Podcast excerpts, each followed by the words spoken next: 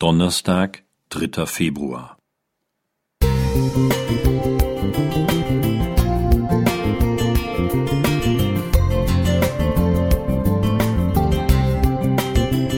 Ein kleiner Lichtblick für den Tag.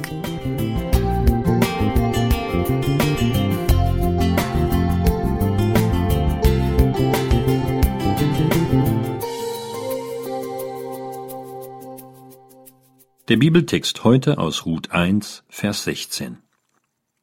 Ruth antwortete, Bedränge mich nicht, dass ich dich verlassen und von dir umkehren sollte. Wo du hingehst, da will ich auch hingehen, wo du bleibst, da bleibe ich auch. Dein Volk ist mein Volk, und dein Gott ist mein Gott. Nun, das kannst du zwar zu deiner israelitischen Schwiegermutter sagen, liebe Ruth, aber es wird dir leider nichts nützen, denn nach 5. Mose 23, Vers 4 seid ihr Moabiter für alle Zeiten von der Gemeinde des Herrn ausgeschlossen. Ob sie solch einen Einwand zu hören bekam? Es waren noch keine der bei Mose erwähnten zehn Generationen verstrichen, als die aus dem Ausland zugezogene moabitische Witwe eines israelitischen Mannes dem wohlhabenden und gesetzestreuen Israeliten Boas heiratete. Und auch nach den zehn Generationen waren Mischehen mit Nicht-Israeliten verpönt und zogen schwerwiegende Konsequenzen nach sich, wie man in Nehemia 13 nachlesen kann.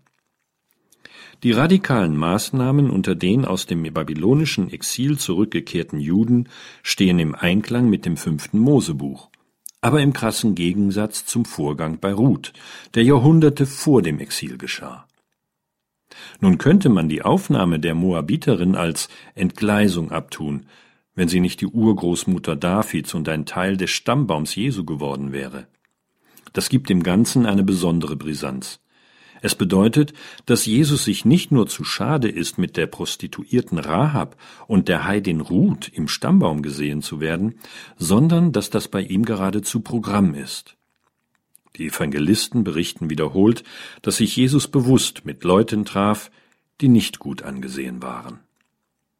Offensichtlich ist der Umgang Gottes mit den Menschen nicht starr an Regeln gebunden. Es gibt Situationen, die eine Anpassung oder Veränderung nötig machen. Punktuell ist David ein Beispiel, der verbotenerweise mit seinen Gefolgsleuten aus Hunger die geweihten Brote des Heiligtums verzehrte.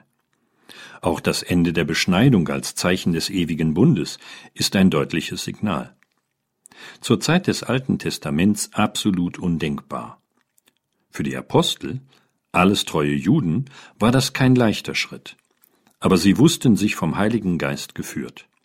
Dieser Geist ist noch immer am Werk und möchte uns auch heute durch das gelegentliche Spannungsfeld von Regeln und Veränderungen führen.